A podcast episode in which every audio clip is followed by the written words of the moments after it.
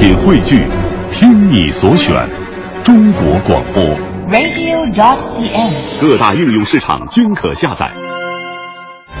强言道，今日文娱知多少？欢迎收听强言道。大家好，我是徐强。近日，一部由陈正道执导、杨子姗、归亚蕾、鹿晗主演的电影《重返二十岁》上映三天半，票房轻松过亿，并且凭借着超强的口碑效应，后劲儿十足。截止一月十五日，已经超过了一点八亿票房。本片讲述了一位七旬的老太太，不可思议的变成了妙龄少女后，以新身份回到日常生活，引发了一系列啼笑皆非的奇幻故事。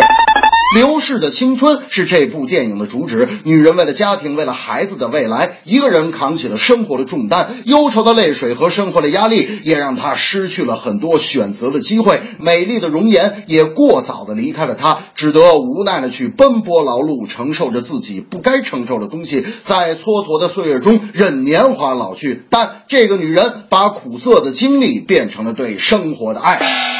那天我就问大明，我说大明啊，呃，你要是重返二十岁，你会怎么去重新选择你的人生呢？大明说，我要重返二十岁啊，我这肯定还是一如既往的早晨七点这个快乐早点到做主持呗。我说大明啊，你疯了啊！你琢磨明白了，你二十岁就进台当主持了。他们说，对呀、不重返二十岁吗？我这也没回去几年，我是个九零后，你知道吗？我说大明啊，咱不要鼻子也得要点脸，咱们知道吗？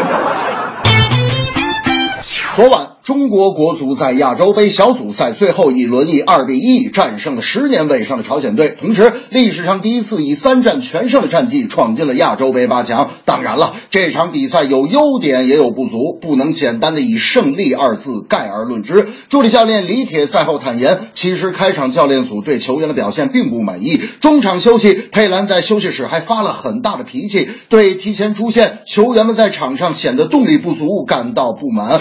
我个人认认为，中场有条不紊的组织，不盲目开大脚，放弃中场，敢于在中场控球，是本场比赛的亮点。只可惜打了半场好球，在朝鲜队大举压上的下半场，佩兰对比赛解读出现了误差，冒进的做出了一个调整，换下了郑智，只留下了蔡慧康一个后腰，防守压力本来就大，球员们也并没有及时的适应，致使朝鲜队在中前场压力减轻的情况下攻入了一球，成为本场比赛中国队最大的遗憾。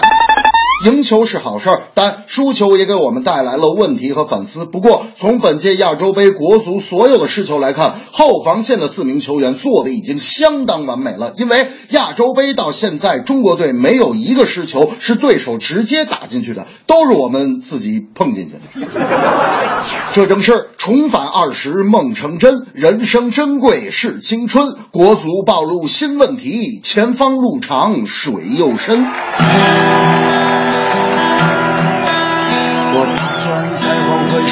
出发，搭一辆车去远方，前方那儿有我诱人的盛宴。我心里什么都没有，就像没有痛苦。这个世界什么都有，就像每个人都拥有。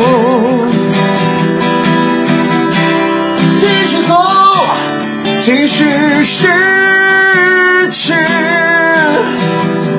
在我没有意识到的青春。